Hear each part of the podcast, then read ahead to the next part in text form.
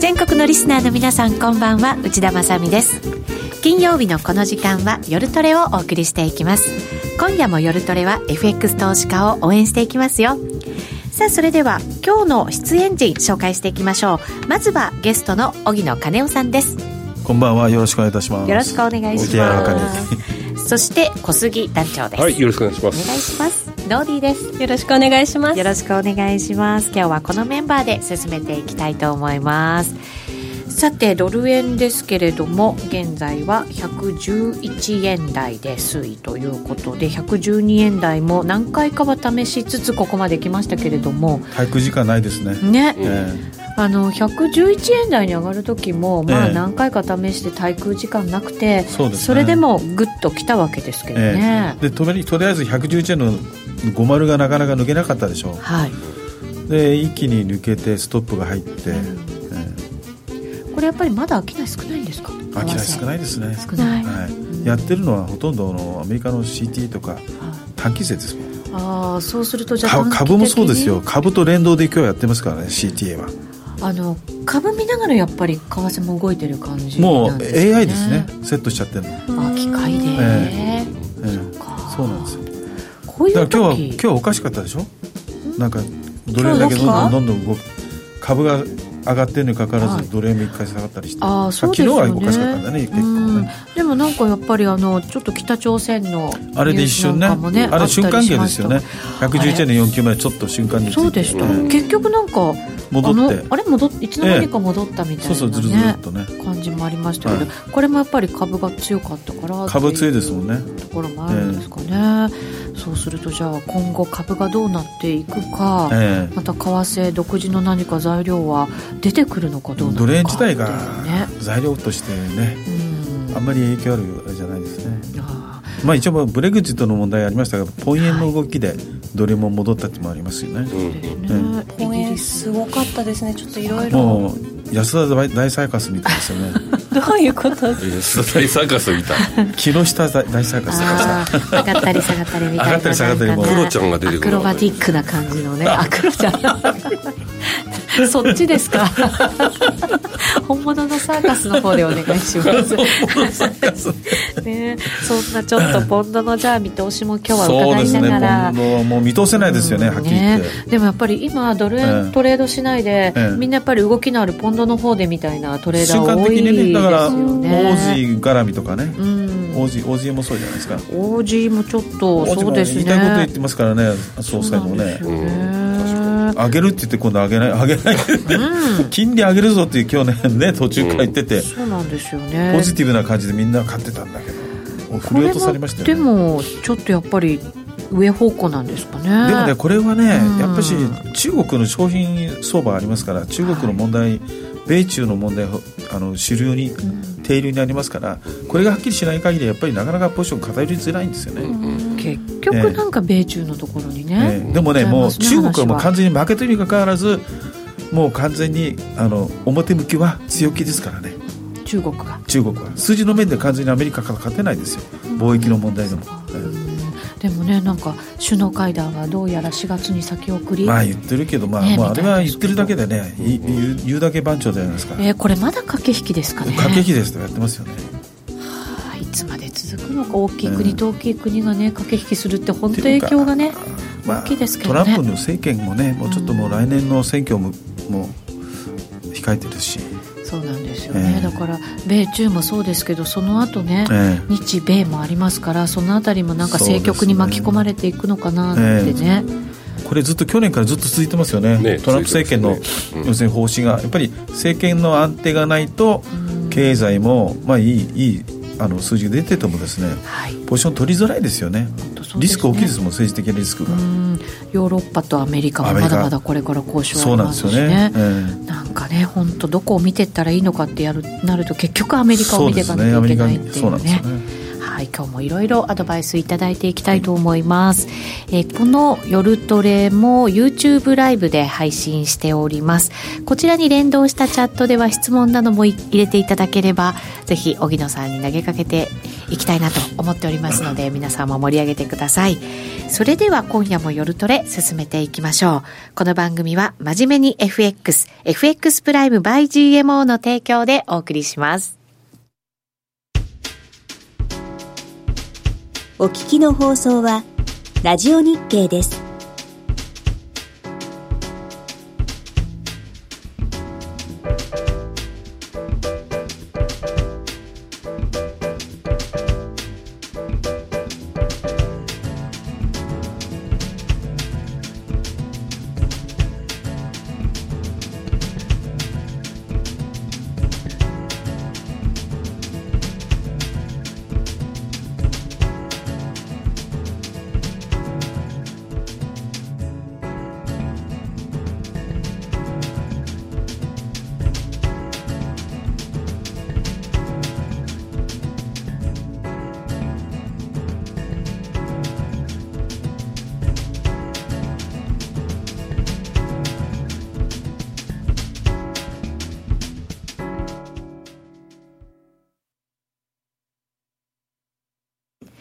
さあ、今夜の夜トレは、荻野金夫さんをゲストにお迎えしてお送りしております。さあ、それではまずはこのところの相場、ちょっと簡単に振り返っていこうかなと思います、荻野さん。はいはい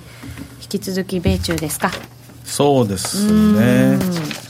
まあ米中貿易交渉が当面のネックですよねはい、今これどういう状況なんですかね、駆け引き中っていう話もね、出駆けまし引たきけ中ど。ですけどまあコメントに振られるほかないですもんねなんかね、なかおな互いに強か気でな仲がないんですよ全然見えてこないですしね。でしょ、うんでも交渉はいろんなコメントが出てくるっていうことは、はいうん交渉は行われていてもう事務方っていでうしやってるんじゃないですか、うん、基本的にはそのコメントが出てくるときって、ええやっぱりこうあんまりうまくいってないからお互いに圧た力をだこねうかけてるってことたなだんねでやっすぱかりね。ねあのトランプ政権内部のね、そのコンセンサスができてないですよねあー要はムニューシンがこう言ったとかやっぱりライトハイザーがこう言ったとかね、うん要はだからあの政権内のコンセンサスが出ないからいろんなことを出て今マーケットに結構影響トランプトランプと違ういあの見方してる、ね、政権内の人が多いじゃないですかこ。れ大きな柱がなくて、えバラバラな感じで交渉が進んでる可能性があるっていうこといやだけなど、んですかねだけど一応あのあのライトハイザーが一応、うんあの方が中心になって日本もそうですよね日本に対してライトハイザーですしうね、んうん強気の方ですえよね。え強気ですよねそうですよねええまあ、彼は専門家ですから弁護士、はいええですから日本はどうしても勝てないでしょうねうんあの茂木でしたっけ茂木さんそ茂う木、ですいねやー対応ダ対メ応でできすないかでしょう力足らず力足らずですそうですかねえこれから日本に向きますからねそうですね、ええ米中とはい状況と、だから、うんある程度そのもうあの中国人民元の方については話もうある程度合意の方向みたいですけどね、人民元は無理に人民元高あ安にはしないよとはい、うんいう方向で話はまとめてるようですよね、あそれはもうもうまとまっ、つそっちの方向みたいですけどね、うんあーまあ、だから為替に注目がね、えはい集まってることは間違いないとないいこうですとよねなんでしょうから、え日本との交渉でもやっぱはりい為替の話は欠かせないっていうね、そうですね感じにはなるんでしょうね、ええきっとね。これヨーロッパももちろんこれからまだまだ交渉していくわけじゃないですか。自動車の問題一番大きいじゃないですか、そうですよ関税をね、ドイツかけるのもねかありますからこれでも今のこのヨーロッパの状況っていうのもええあんまり良くないわけですよもうね、かなりだって OECD でもそうですし全てあの世界景気がトーンダウンしてますよね、うんうん下が下方修正してますよねはい全てがその中で景気回復基調って言ったのは日本だけですか らね困ったもんですよねだから実体経済と要するにあのギャップがあるんですよねあーうん日本日本はですよね、ええでしょだって日銀今日だって下方修正してたじゃないですか、はい、してきました、じゃああのせ政権とのお約束は4年前のお約束はどこ行っちゃったんですかということですよね、うんで日銀のせいにしてるじゃないですか2%もしつこく言ってる日本の新聞記者と 日銀のしつこい2%がネックになってるってよく言いますよね、ねえそんなこと言ってるぐらいですからダメですよ、はいええだから日銀が下方修正してきたことの方が大きいですよ現実を表してるっていうことですよそうですね。だから政権と全く相入れないじゃないですか、うん政府としたら消費税の増税も控えていて、そうでも悪いっていう印象はつけたくないわけですだもかんねらその不正不正になっちゃったんじゃないですかあの経済統計がそうですよ、うんうんだから今日は今日言ったじゃないですか私ね言わ言わなかったですっけ何がですかその秘密の問題あきっかけそれあの番組の前にね、ええこそとそうそうそう私そう荻野さんに聞いたんです、はいええそれはどうなんですか全国ネットああでそ言れはう言言えわなない方がいいいでですすねねそれ言っちゃうとちょっと大え変だそと言えそなこいねまで言ったんだったら言ってよみ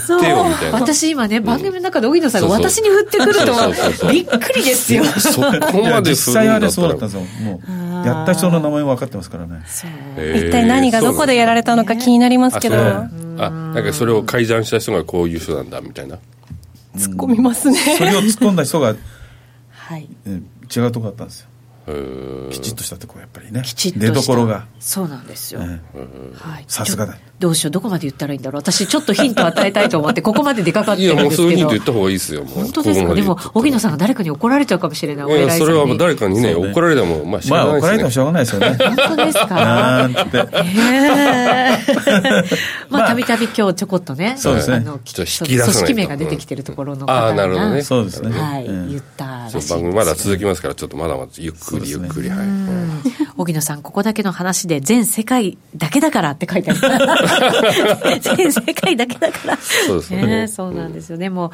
だからこそやっぱりちょっとこの統計問題も、そうですねあの日本だけじゃなく、日本のそのちょっとね、偉い方の人たちも怒ってるってことですけど、はい世界がやっぱり日本を不信しそれはそうですよちゃもっうてヘるっていうッジファンドの方はねやっぱり数字ですから要するに母集団の数字を変えるということじゃ統計学でもう最悪のことですよそうですよねねそうですよね。でしょこれだからやっぱだからり。 2016年にやって数字が思ったふうに出てなかったんでなんじゃこれっていうふうに言ったわけじゃないですかはい。ねそうまずいですよね小さい声で言ってっていう、なん かあの。でも来週以降も番組続くようにしといてなって。ありがとうございます。はそいうですね次回のコメントをいただいてもそうですね。言い過ぎちゃうとね、番組がなくなっちゃうと困りますから。そうですねね、そうはでいすね。はい。まあ、ただし、そのあたりもちょっと疑問視されていて、日本株、じゃあどうなのよっていうことでなので。日本株に対してやっぱりあの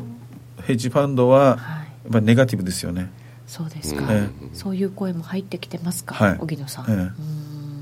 そうすると為替見ながらあ為替もそっち見ながらっていうことになるんだと思うんですけど、ええそれはどうなんですかね日本株に買いが入ってこないっていうこと日は本日本に対するその円売りってなるんですかいや一気には円売りにならないでしょうーん、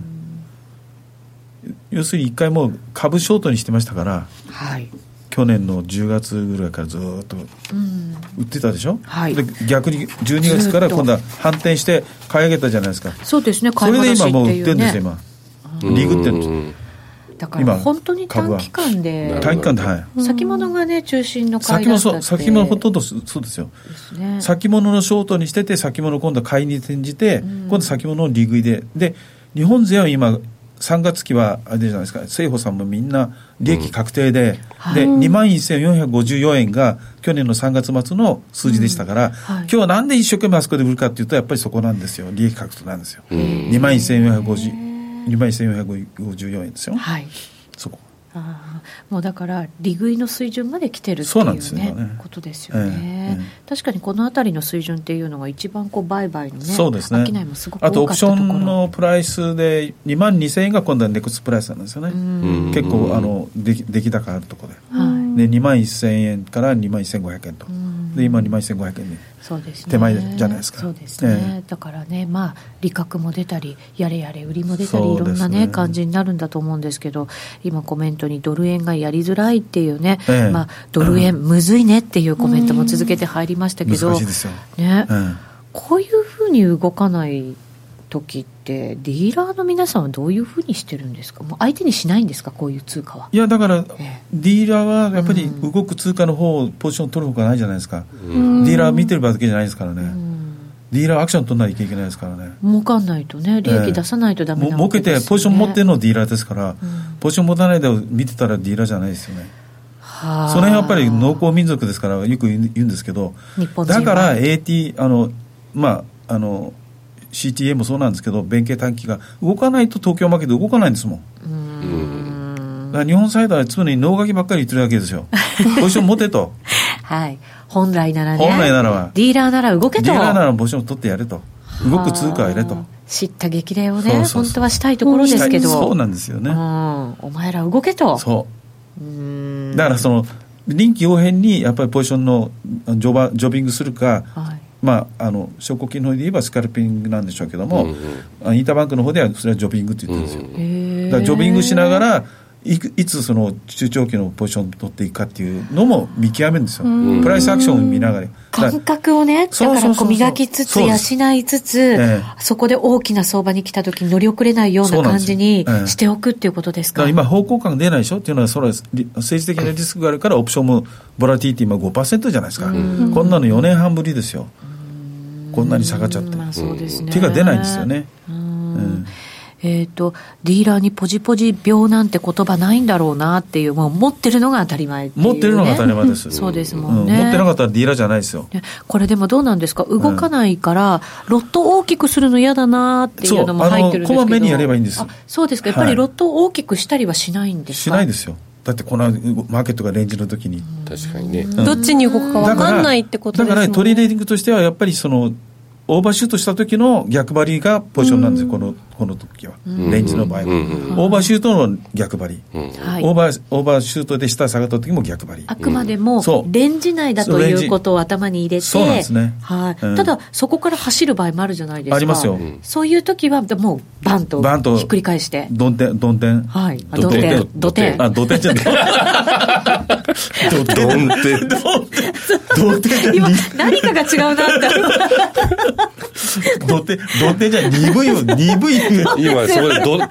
転んでましたね。ドテってね。本当に確かにだからそうかあの方向性がしっかりすればオプショントレーディングできるんですよね方向感ないから、まあ、ボラティどんどん下がるだけですようん大変な時代ですよねかわいそうだと思いますよ捕まると痛いですよね、ポジションがでかいとね。でしょうん今はね。本当そうですねだって今本当にコメントでふ振ってるもんね今ね本当にそれぐらいしか材料がないというまあか、このツイッターはいあのある意味そのマーケットを荒らし荒らしてますよねちょっとねツイッターもそうあでりすかがたくはないですけどうね。んだだからその普通の情報出るより今ツイットツイッターの情報が早いですもんまあそう早いですね。でしょ、うん、めっちだゃから早こいうです。やって我慢で証拠金の方に出てくるそのね情報はい。逐一出るじゃないですか早いですリよアねルタイムニュースって、はいあれリアルタイムニュースっていうかあんなのさこのよりもツイッターの方がパッと入ってきますからだ早いですから僕ら LINE でやってるるのはみんなそういうのが早いですもんもうマーケットで出てビブルームバーグとかロイターに出るよりも早いですよパーッとみんなやるよりは。なるほどねそれいかにそこで早く情報をキャッチしてポジションを取っていくかですよね。瞬間でもいいからさ、20ポイント、30ポイントでもいいから、あパッとこれ売りだなと思ったらすぐ売ると。はいそういうアクション取らないと。もう反射神経みたいなもんなんですか、ね、そうそれやっぱりあのささすがですよ、外人サイドは。あー頭で考えちゃったもうりしてた頭ら考もう全えち然ゃっついたていけらない、ポジション、中長期とポジション違いますからね。うんうんうん。そうですね債券なんかとかね、まあ、だったらまだね、まあちょっと違うんでしょうね金利の方向きっと後方向性あれだけど為ん替の目の目の前でじゃあ明日はどうなるってそうじゃなくて目の前でしょそうですね株だってそうじゃないですか今株はもう AI で相当な8割、ね、今はだからその反射神経で動かなきゃいそうけないですよ時、頭で考えてると逆になんかこう逆のポジション掴んじゃったりとかね遅すぎてねすごい難しいですよねだからねそういうのってでも訓練訓練したのにですか常ねにイメージトレーニングす必要ですよイメージトレーニングそうやって荻野さんも、やってましたよねうん有名なディーラーになったといや有名のしじゃ上ながっいですたけどとちょちょっとあの もうちょっと照れてますかほなんかね、持ち上げるとそうね、そうそうちょっと照れちゃう可愛らしいところ がねいじられてるわ けですね。ははいいまあ、引き続きその米中の、はい貿そう易ですね交渉がネックでそのあたりを見つつという相場はねもうちょっと続きそうな感じですよね、みんな困ってますよねこれねこれディーラーもやっぱり困ってます、ええうーんなんですねポジション偏りできないですもんはいこれではねだからこそ短期になってそうなん大できすな流れができないっていうね、ええことなんでしょうね方向がきねっとね、えー外人さんはスキャル上手っていうねコメントも入りましたそうですそうなのかもしれませんねはい次のページ行っていただくと1月から振り返るテクニカルということで荻野さんテクニカルもちょっと伺って1月からそうですね、振り返ると、まあ、1月3日は、あれは特別なんですけどもね、あれもコメントでね、あの大統領のコメントでね、一気に、はい、そうでしたね。あの暴落時の安値の4円の一応87っていうのは、インターバンクマーケットで、下で一応、コンセンサス、ここですねっていう形ですよね。そうですねまあ、あの業者さんは 2, 2社でしたっけ、なんか、うちうちとか3円台とかそうですよね、つけてるとこもありますし、そうなんですねええねまた、その後一気に1月23日に110円まで戻って、まあ、そこでまあ5円13銭ですか、大体これ、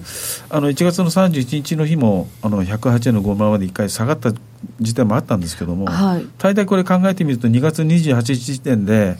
えー1月13日からの安値以下のあ上げ幅が6.62円なんですよね。で、大体41日間。で、これがまた、まあ、大体まあ2ヶ月もないんですけども、はい。あのー、1ヶ月と、まあ、い2週間ぐらいか。1週間。うん、この短い期間でここまで動くっていうのって、まあまあ、そ去う年とかね、の相場だって、とか見てた去ら年まだあってまあ9円の99銭でしょね、 1年間で。そうなんですよねその間、まあ、6円の62銭動いたから、それにしてはね。ね、結構動いたなっていうね、だから今年は動く年なのかみたいな、ね、そうだから、感じもうはちょっしとま動しいてたけもどいいかなと思ってたんですけども、えやはりあのこのトランプさんの、まあ、米中の問題がはは解決しない限りは、ちょっと厳しいですよね、ボラ上がるかなと思ってたんですけども、ちょっと逆に今、5%ですもんね。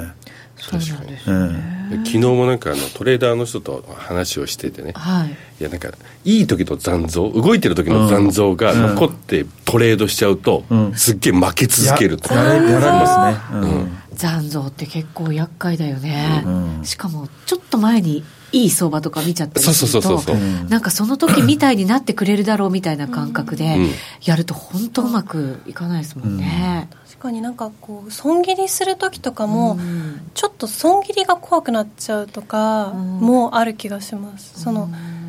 まあ損切りはここでって決めてるとこでするんだけどなんかちょっと前の感覚であれ違う逆だ損切りじゃない損切り後の土点とかが怖くなっちゃ うんであの伸びたりしないからねそうそうそうそうそうーうんそうだね、まあ、何かとちょっとねやりにくいかなっていうね、そうですね感じですけどね、まあ、去年もだから大体ね、あの41日間、うんあの日にちで見てみると、はいその大体同じですね3月うん26日からその5月21日のその上げとへえそうなんですよ本そうえいーう大体そうな大んです体ね41日間ぐらいでそのここのところ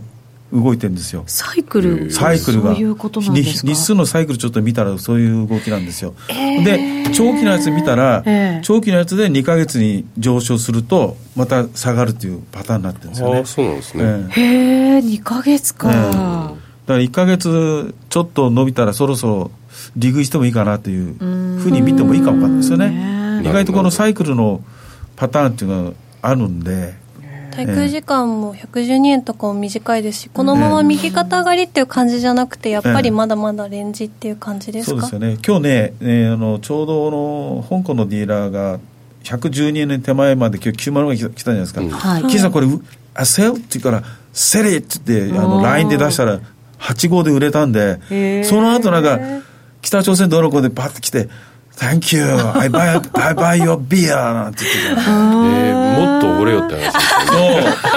そ う確かにだからそういうやっぱりあの臨機応変にスパッとねやらないと判断がね判断がねうんだから常にそのニュース出てくるニュースああそうかじゃなくて売りとか買いとか、そういうイメージトレーニングやるとあなるほどなるほどあの反射神経良くなりますよはいはいはいはいだはいからただぼーっとぼーっとしてんじゃないよあのなんだっけチあチコちゃんですねチコちゃんじゃないんだけど。ぼーっと生きてんじゃねえよぼーっと生きてんじゃなくて、もうディー怒らラれーちゃうが、だからディーラーがぼーっと生きてたらね、もうおしまいですよ。うデんィーラー首ですそうよ。ねディーラーとしてはね、そう商売できないとできないです。だから、そういう常に日頃、マーケット暇なんだけども、動かないんだけども、ニュース出てきてるニュースは、売りか買いかってきないんだから、そういう訓練をしなきゃダメですよ。なるほどなるほどねね時々でもこれは本当に織り込んでるんだろうかとかいろいろ考えちゃう時あるじゃないですあかのそのその織り込んでるっていうのは日本人がススタイルが多いんですよ。これ織り込んでるからやらないと。ポジション取らない。外人は関係ないですよ。織り込むがなへくーて、ね2番煎じだろうが売っちゃいますよ、とりあえず動動くかとりあえず動く売って試そうって感じですよねで下に行かなかったら今度買えみすぐたいそなうそれができないんですよそれがディーラーですよ、ダメならもうパッと切って、うんすぐ反転するっていうことですよかっこいいディーラーってそうですそれがディーラーですよぼーっとみチコちゃんじゃないけ どね気に入って叱らますねれちゃう叱られちゃいますね格闘技でも見てから動いたら間に合わないもんそうねでっすてよコメントいただいてますあ叩かれちゃうからねそうそうそうパンチ食らっちゃいますよそういうことですそれはよねねね、だ確かかにら流れについていくのも必要ですよ、パーンと、あの戦友のあのね荻野さんの戦友のあのうちの上マリ田トさん君、ねうんそう上田がいつ もあの押し目買いとかあの戻り売りとかでよあーくこう表現ある中、うん押し目で買うんだったらもう今売れよみたいなそうそうそういいおっしゃりもうおますしねめが濡れちゃってるよねもうねおしめが嫌なんてねうん変えようがないわそうそうですよねそう確かに上田さんに何回も言われた記憶がありますよ、うんそそうそうこまで下がると思って思ったたんだらら今売ればいいじゃんってとか言ってねえそうでも大きな流れは違うでしょってね、なんかこう言いたくなるけれども、でもうん確かにそうなんですよね。で、その時また、いその水準に行ったら考えればいいじゃんみたいな、ね。そうなんですよ、うんよく言ってるのはこうよくあの両立てはダメだって言うよく言うんだけど、結局短期で売って長期で買っとけ、それで両立て一時両立てになってもそれは全然トレードとしては OK だよみたいなそうですよ長期一とね緒短くたに期のすんなねとか、ポっジてションをよくは言ってますよね、うんあーそうか。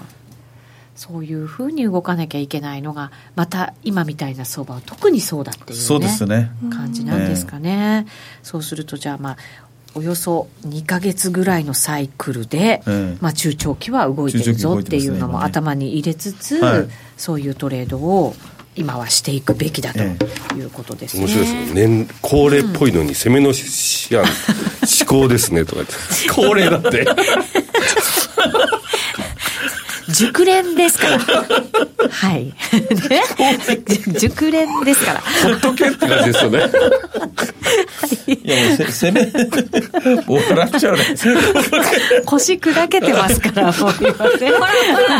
そうですよ。笑っちゃいました。はい面白いよ読むなよって本人が書いた本人が言っていやいや面白いツなッコミ入れてくれてますお面白いなと思ってそうそうそうそうあー面白いですうんいやね、せせめですよね、うんそうですガンねガン行かないとねでガンガンはディーラー行かないとね,、んね本当東そう京ですね市場寝てるから本当にもう、ねこれがだから外銀でね、あの、訓練した、 そう、生うそうき残ったディーラーなんですよ。いやはい。大変ですよ、ね日々だって日々ね,、うんそうですよはい、鍛錬をね、はい積んでね、来たわけですよ。さて、今のじゃあ、このチャート見ていただくと、荻野さんだったら、これあの長いやつですよ。ああのこれ一目均衡表冷やしですよねはい、冷はやいし、冷やしで、ですからこれ今年の1月からちんょうど今日までのやつですね。はい、えー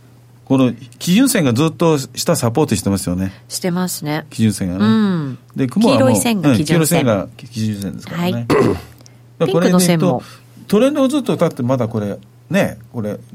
情報トレンドうんそうですね。上向きのチャンネルがずっと引きますよね。ですねこのだからその1月3日の分はこれ論外ですよねこれあやっぱりこれこ省くれんですか、ね、 AI ですからあー AI でストップが入っちゃって105円ねはい。あのオプションのトリガーがあったんで、んうん。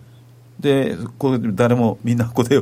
大慌てしちゃったわけですよね、ねえそうでしたよね。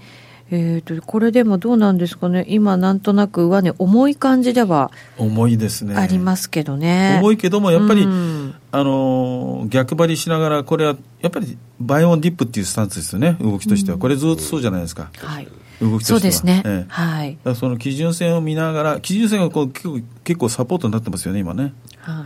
これをだからちょっと見ていくっていうのがいいのかもしれませんね。これ、長めのやつですけどね。はいあと僕、あと見るときは1週間のね、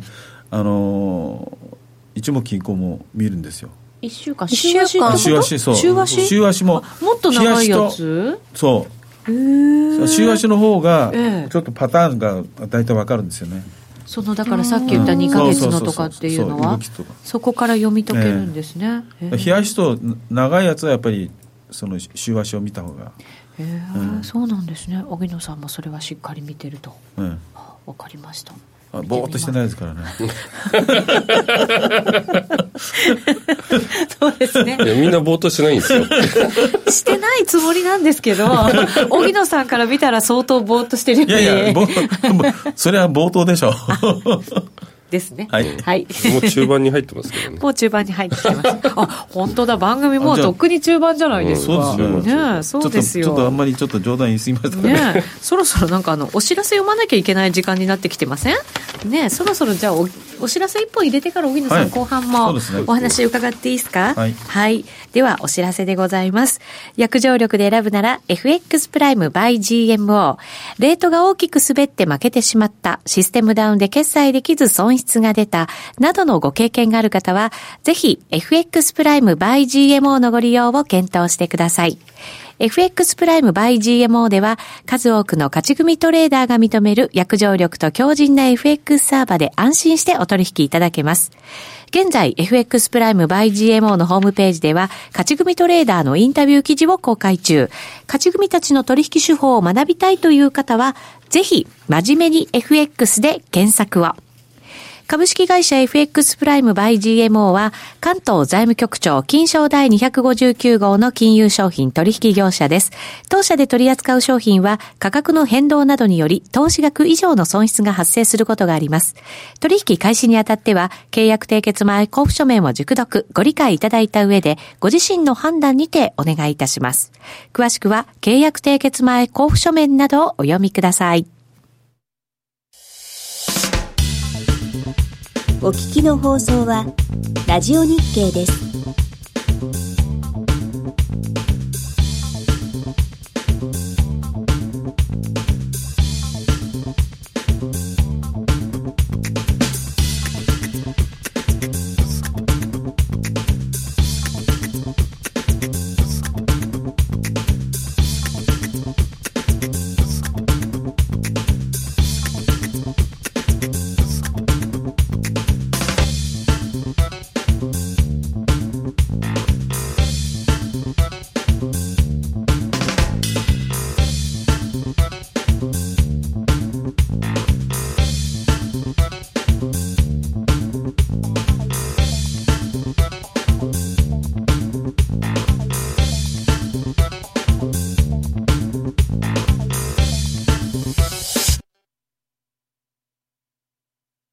さて今夜の夜トレは荻野金夫さんをゲストにお迎えしてお送りしています番組も後半戦に入ってまいりました、いさて先週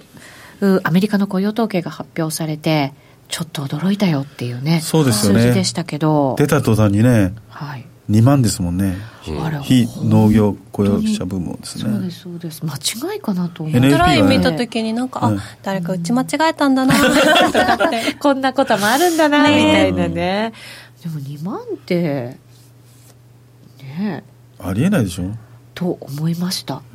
なんであれはやっぱりでも特殊要因なそうのですよね。か、ええやっぱり天候とかね政府の閉鎖とか閉鎖もいろいろは入ってるでしょうあねり。ましたからねええだからあれがどういう判断に今後なっていくのかってことですけどね、でももう12月と1月全部情報修正してるでしょ。うんええで一番やっぱり大きいのはやっぱりあの平均時給と失業率がね、これが何十年ぶりかでしょ。うん3.8%なんで。ね3.8はいだからこれはやっぱりしっかりしてるから、まあ、雇用統計はだ大体10鳴らしてみれば15、15万人から18万人のレベルだったらいいんじゃないかっていう感じじゃないですあか。あええなるほどそうするとあんまりじゃあこれでええ本当にアメリカ大丈夫かとっていう思うこ必と要ははなないいですよねということなんですね、よく聞く完全雇用に近づいてそうるです状態みたいな、もうすでにそんな感じがもねう完全雇用ですよね、う完ん全にうねん。ですよね、ですねアメリカのこの数字だとね、えー打ちまい打ち間違いかと思ったっていうことがやっぱりね そうですよねえー本当そうですねだから今これからだからアメリカの景気がどうに出ていくかっていうことはまあこれから小売り売上とか消費物価そうです PPI、ね卸売物価と、これがどういう状況かっていうのはやっぱり見ながらということですよね、でデータを見ながらパウエルもこれから考えるとはいいうところ、パウエルもね表変しましたからね、去年の12月あんだけ強気で言って、忖度かって思いましたよね、今度はハト派になっちゃってね本当にそう思いましただってうですねそう手のひら返しみたいでしなょねあれで一したか点らまたもう一回ドル買いななあのドル売りになりましたからなりねましえた、ー年末でドル買いして、うんね、あれ、表現してあのコメントで、うん大野さん、どうですか、アメリカ、その雇用統計は今回、まあ一時的な数字だろうっていう感じですけど、その他のところは、まだそんなに心配するような数字ではないんですじか、ゃないですよね、他のものを見ていまだただく。とあでもちょっとあの、うん卸売物価とか、その辺が少し下がってますかなら、んとなくね、ちょっとこう、ええあのだらっとなってきてるじゃないですか、ちょっと垂れてますこのよね辺はどうなんですか、まだそんなに心配することはない、まだ極端にね、まだうんそれじゃないでしょうね。あそうなんですね、小売りなんかも大丈夫な感じ、コアをコアは一応、まあ、依然としてプラス0.1じゃないですか、はい0.3、0.1、うん PPI、ええうん、 PPI のコアですね。はい、なんかそういえばこうやってグラフにして昔のものとか見て思い出すんですけどマイナスな時期が当たり前にあったんですよね、そうなんです よね。 なんかずっとここ最近プラスプラスプラスっていうのでええ上がってるのが当たり前だと思ってたからプラスの幅がちっちゃいと驚いちゃったりするんです けどそういえばそうですよねね、であとはやっぱりこれだけいい時期が長く続いてくるとそろそろやっぱりこう落ち込むんじゃないかみたいな、ちそょっうなんとです慎重な見方も、心理的にねそうなんです、はいだからちょっとでも落ち込むと、ええああやっぱりみたいな気い分う感じですよに、ねね、なってくるんですけど、決してそういうことではない。まだね、これ、まだ下に下がるって言われじゃないです少しちょっととりあえずはいゆる緩んでるぐらいですもんね。ただあの、エネルギーとか、その本当にコアの方は依然として、まだここからドーンと下がるっていう感じもうしないですよね。エネルギーもねどんと下がる感じしないですかやっぱりしないらしいです。しないみたいですね今な んへか返事がなかったですけああ、ど。僕が聞いてた のそうです。 なんかまずいこと言っちゃったかなと思 ってノディからの質問でしたがあそうですかはい、落ちる感じはしないと、はいし ないということらしいです。よかっ たですまあこれ次は耐久財将棋なんですけど、はい受注これ92年からのやつですよね、2019年1月これをちょっとあれですけどもうんこれもでもなんかこう形がねサイクルをちゃんと描いてる感じが、ええなんかこれだけ長く見るとありますね。そうですよね、確かにもう景気後退期だってこんなのずっともう2008年じゃないですか、はいこのねリーマンショッックの後、えねですよねこあれね。とほとんどもう完完全にあのコアもコアの状態もうん堅調ですよね、そうですね、うん2016年あたりでちょっとねなんとなくふーっとしたきましたけど、ええそれでもしっかり持ち直してっていう、はい、今すごくだからいいところにまだいるよっていういうとこですよねねこれもだからまだまだ大丈夫と、んうんうんはいで小売売上ですよねこれがもう、これはね、これをと逆に上上向きですもんねですね一旦ねちょっと落ち込んだので、落ち込んでからちょっともうは反,、い反動ですかね少しね、うんうんうん1月がドンと下がってそうなんですよね、はいうんで戻ってきたってそう感でじすですねね天コ候アの売なんかりもねコロコアの売上がだってプラス1.1ですもんねやっぱり見るとだあかプらラスにあのプラスプコアが1ええっとラス 2.3? あマイナス2.3でしたどけどね、12月が、ええ1月がプラスプラス1.1 1.1ですよねはい、ですね。戻して反動ですよねこうれーん、ねえ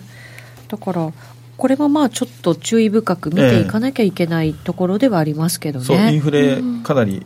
気にしてますからね、うんインフレになる要素ってあるんですか、アメリカ。今のところまだ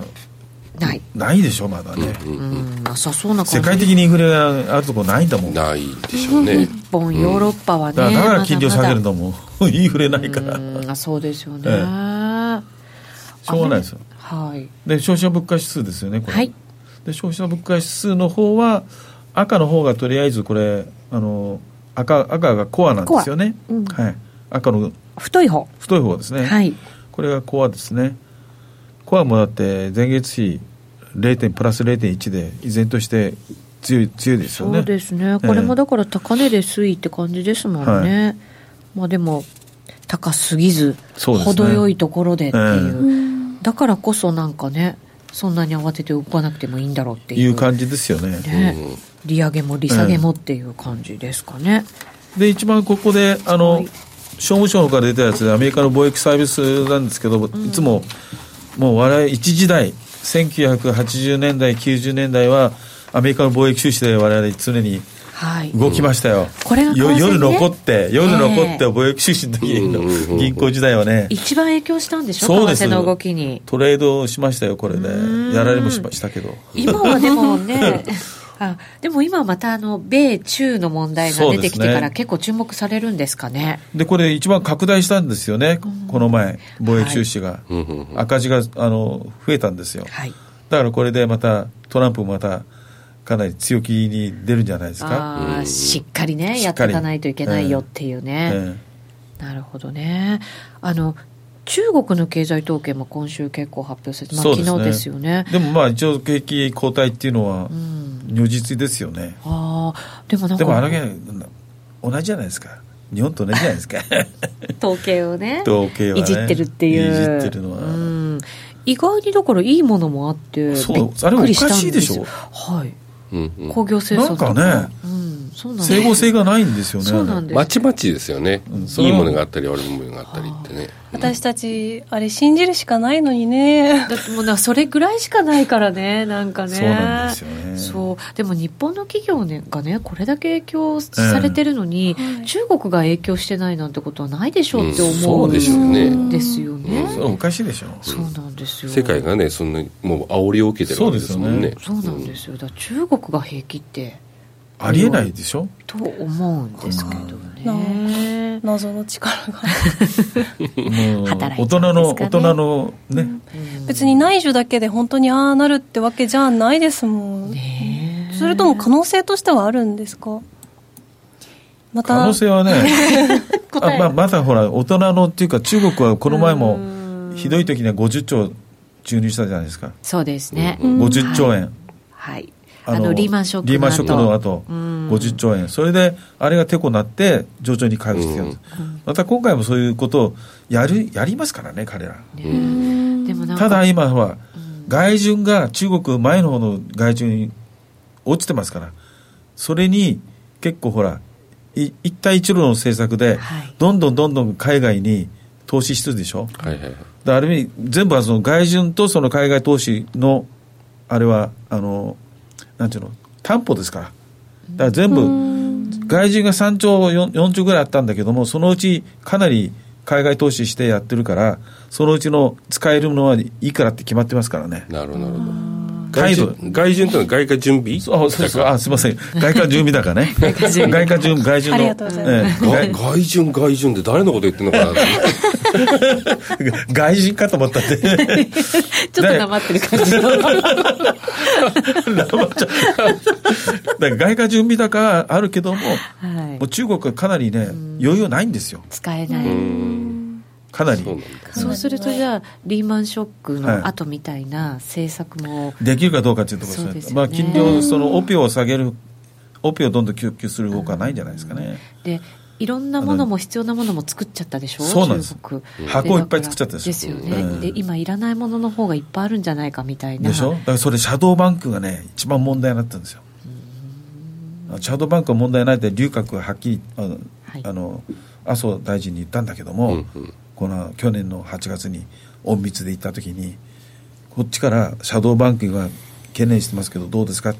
問題ないって言うんだけど問題あるんですようんこれがねね根が深いんですよ、そうですうん、だから中国四大銀行以外にシャドーバンクが相当貸し込んでるんですようんこれがまだねだだ残ってるんですよ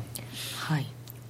これ焦げつく可能性焦がげ出てつくくることが多いんですよ、ね、もうだから不良債権化してるってこ不とですよね良債権化してるんですよねなるほどそれはまあ顕在化まだしてないけど、んさせないんですよ彼らそういう数字出さないから、あーそうですね、え日本のねはバいブル崩壊後みたいな感じに、ねでしょなる可能性があるわけですよね、もうなってるかもしれないえ切し、り離してねうんそういう処置をしな再きゃ生いけ機ない構になっちゃったりね、昔の銃声みたいなそうだから重歳なんかひどいでしょ、中世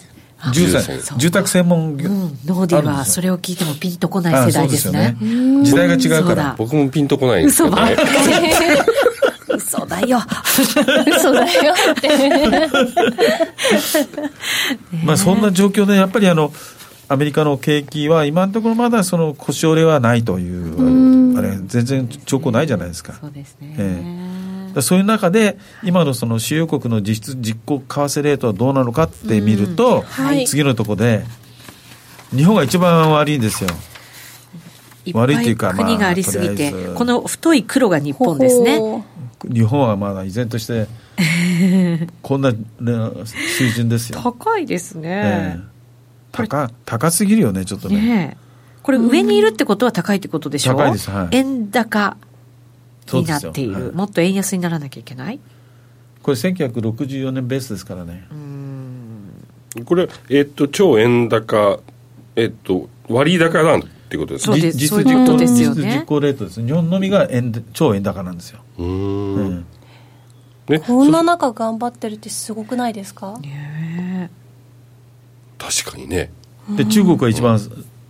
さいさあれえですあよ本当だ中国一番下だはあだってどだって介入でやってるのも介入、まあそうですよねだだからここでだからアメリカ言うわけですよううーん。んそら言いたくもこれはなるかやもめろこれは怒られますよここれを見る限り、うんこう為替で調整すればいいじゃないですか。だから為間替接調整はしないって言うんですよもう中国はしちゃダメよはっってき言り言って言ってますからわれてますから、人ね、民元高にして、もうチャラにしようぜみたいな話にならないですか。プラザ合意の中国版みたいなねそうそそうそまあうそうそこはねそうなると影響するがいっぱいからオ王子とかちょっと困っ困っちゃう困っちちゃうゃんうです。困かっちゃう今度はあらら。え、今なんて言った一連卓上だ からそっかそっかそっか。ええ影響がでかいのか。でかいんですよなるほどまなるほど。あ、あの以前の中国と違うからもう完全にうんうんうんう。うんん確かに確か主に。要国で欧州も随分中国ともやってるしそっかそっだからこか。のねおすごい分かりやすいでしょ中国一番しこれでうんうん。為替の方だからですね原安にしとけば輸出が強いわけじゃないですか、うんそうですね、要はね、だか確かに。らに日本はえ超円高ですからねはい、でアメリカっていうかユユーロなんかユーロはまあちょまあ中ぶらりんですけどね、じゃあもっとじゃあ円安の方向に動きやすくなるっていうことなんですかね。そうですね、うんどちらかというと動く方向はね流れは、ええ流れはね対極的な流れはええ円安なんですそうね、ですね、コメントに三尊天井に見えてくるああ確かにね言え言えてます 見ねえてくるそうなって ますね逆逆逆逆三尊でしょあ今のね足元がっていうことうんですね足元うんあ足元回しですねねええーさて、えーにその後の日銀のねで今一番問題になってるのは今日もほら、はいあのこ金のとこ融ろ政策決定会合があって金融今日そうですね、まはあ、い皆さんちょっと、まあ、なんで円安、円安って少し知らない上がってたかなと思うと、一昨日あたりから先週あたりからですね、米系の短期筋が、まあ今回の日銀の政策決定会合で、えー何らかのその追加アクションを取るんじゃないかっていう憶測が出たのは、超、超、超長期、あ、超長期だって、超長期、超長期でものラ金ッ利プがラ、ッパーみたいな感じだった けどちょちょきなってますねいやいや、あの、あの、JGB のね、日本国債の40年もの、30年もの、20年ものがね、はいずーっとさ下がり始めたんですよ。あおと金利がお金利が。それをアメリカのヘッジファンドは見て、みんなこれちょっと、え ETF も買いあの増額するかなとか、あーそういうのを見て、流れを見て、ただ単純に、あこれはもうやるだろうっていうだけじゃなくて、そういう、その、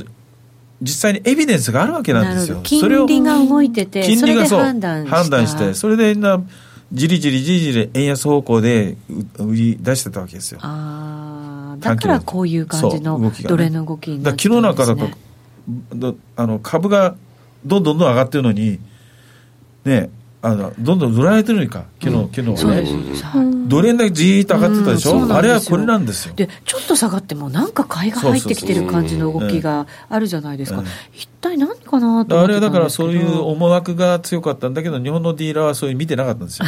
残念ながら動残いてない念ながら動いてないなんだおかしいな、なこれはってね、でも結果として、ええこう日銀もその景気の判断は下方修正してきましたけどそうですよねだからそっちの方がね別にそうアクション取らないですよねあーでも何かし表現だけですもんね、うんええ手を打ってきたわけじゃないっていうことは、ええもっとドル円があの失望みたいな感じの動きになってもおかしくなかったんですかね、本当は、ね。でもそれだけじゃなくて、うんやっぱりブレグジットの問題ではい延期になったでしょ、はいあそういった感じでそのリスクあーそっかに対するそのあのブレグジットがありまそうすいろいろ見一て応ね。。落ち着いたじゃないいですか、一旦、はい当面はそれがないとそうか、リスクオンリスクオンっていうか的なま感あじそのの、ええ動きなんですかね。そうか。そういうのをだからその日銀のそれだけじゃなくてその相対的にあと何があるかということでプラス要因としては、マーケットのその雰囲気としてはそういう方向ありますから、はい。アホみたいに売り売りますかこれでねうんまあ、ねそうですね売らないでしょどう考えても今のね、この動きの中だとそうですよね。ですよやるよやるよなんかこう金融緩和するよっそうて言ってたわけではないですもんねじゃないですもんね、うんええねまあ、ETF のこの買い入れの推移も出してくださいましたけど、えはい。まあこれ ETF はうもう、んでもね ETF ね1月2月とはい。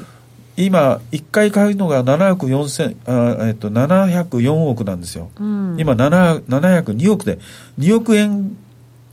ずつ減らしてますそうなんですでね。 3月入ってもうまた減らします減らしてますよああ、うん徐々に徐々に減らしていく方向である。だだからそれがテーパリングかって言ってテテーパリングじゃなくて、うん徐々にその、まあ、この ETF 今問題になってますからね、買えるものなくトなッっちゃっプた10のかなのトップ10のあれですからねえ日本の企業のお株主ですからね、本当にそうですよ。株主だけどもあれはないんですよその、議決権企業使いはないんです、そうですね。ええたはだい投資してるだけですよ物言う株主ではないとじゃないんです。だから、はい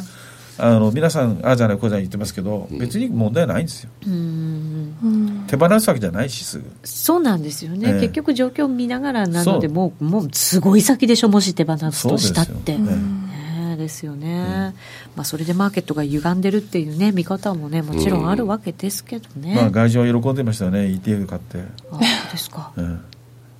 まあね買ってくれ ETF こんな大きな買い手がいてくれるわけでそうですしよ。だってね ETF と GPIF だけですからね。うんうん公的と。そうですよね、じゃなきゃ株上がらなかったですよ。でしょまあそうですね支え上げた上げたなんて支えられたわけですからねそうですよう。ん現場行って、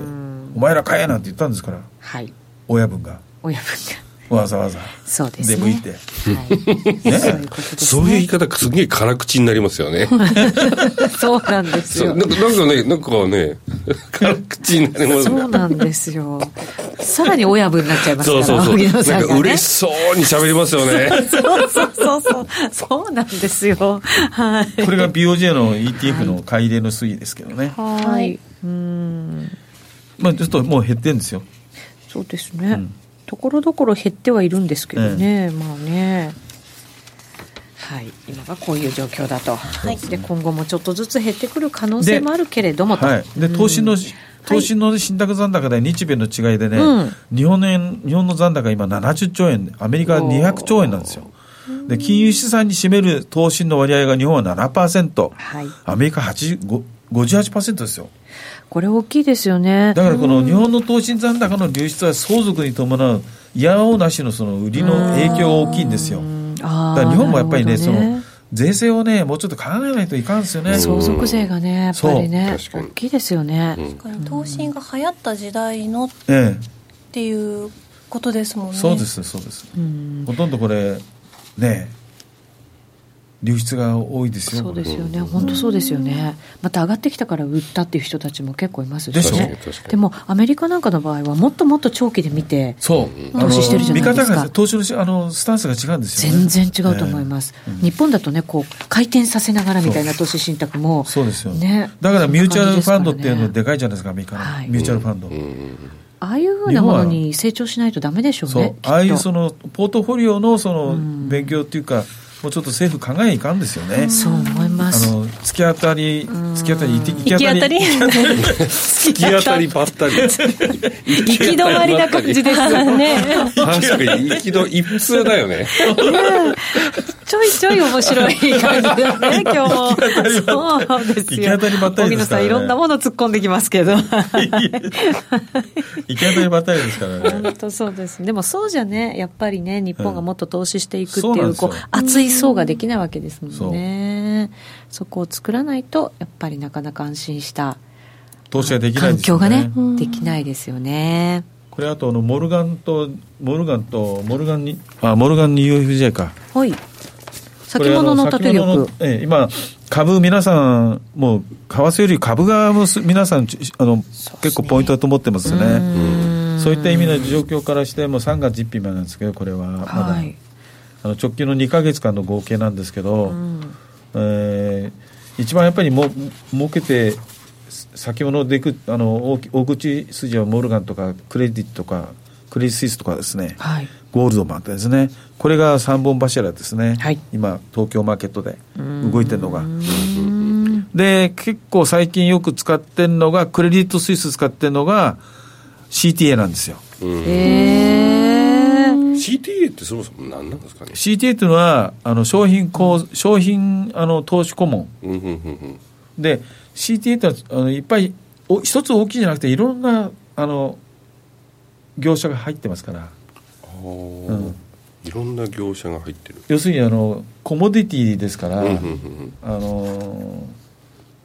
カッパーとかいろんなやってる連中とかああそっかそっかそっかそっか商品相場やってる商人品たち相場やってる人それはもう部全部ほとんどテクニカルでやってるうんうんうんうん人で AI 使ってやってますからあのーまあほとんどこの動きにはい。ついていかないとねそうですね。な確かに確か難しいですようん、売り買い売り買いを繰り返してるわけですね、ええそうなんですよ本当ですね。はい。さてさて、荻野さん、そろそろええ時間が来ちゃいますよ。はいはい、いろいろ背景見てきましたけれども、ちょっとね、うん荻野さん、あの今日話し足りなかったこともいっぱいあるんじゃないかと思いますけど、ええその内容ははい来週そうですねねえ、あぜひ。グレジットのやつ言わなかったですねそうなんですよちょっとこの後またあの話していただこうかなと思うんですけど、はい3月20日にセミナーがあるということなのでああるんですそかこでもねそんな話出てくるんじゃあるんですかそんな話はね多分ないね、えないよね、うん本当ですかだってオプションオプションの話をしてオプションの応る用そう編ですなもんんだそうなんです FX プライム by GMO で荻野さんのオンラインセミナーが開催されますオプションの応用編はい、荻野さんオプションうん、めっちゃ詳しいですからねそうなんですね こう僕もめあセミナーを通して勉強させてもらってますはあ通貨オプションはいなんですよねえちょっとピンピンときてないんですよ私通貨オプションっていうものに対してねそうそうそうでしょそうなん通です貨よオプション実際持ってやってましたからね GS の時あにーこれだからあのそういう方々も多い私みたいなねうん人も多いんじゃないかなと思いますので、ぜひあの参加していただきたいなと思います FX プライム by GMO に口座がある方ならあそうですそうです受けられるうん今回はちょっと、えーお客様のみということで、はいえっ、とログインしていただいたマイページのマーケット情報内にあの参加できる URL があるんで、はい、そこから入ってもらえれそばなとう思いでまねすはい、通貨オプションのお話ということでございますこの通貨オプションが分かると為替市場の見方がまた全然変わってくるっていああそううでねすねことですよね、ええはい、なのでそんなこう幅広くはい見られるようになる通貨オプション皆さんも一緒に勉強していただきたいと思います3月20日水曜日でございます夜ですよねそうです、はい8時からはい、オンラインセミナー、ぜひご参加いただきたいと思います。さて、そろそろ番組お別れの時なん間かね近づいてきちゃいましたけど、若干延長戦でちょっとブ少しレグジッねトをちょっ、とやりま話しょをうしてかね、そのあたりいただねいてもいいです。かあの、ポンド皆さんやってる方が今多いということなので、そのあたりはちょこっとだけ延長戦でご参加いただきたいなと思います。ポンド戻るんですかねポンドどうなんはですか売らないでしょそうですか。う、うん、へえ、上じゃあ。いや上の方に行く可能性が大きいですよねあーその理由は延長戦でぜひ皆さん聞いていただきたいと思います、ラジオの前の皆さんとはそろそろお別れとなります今日は荻野金夫さんゲストにお招きしましたありがとうございました、はいありがとうございましたありがとうございました引き続き YouTube ライブでご覧になってくださいそれではまた来週お耳にかかりますこの番組は真面目に FXFX プライム by GMO の提供でお送りしました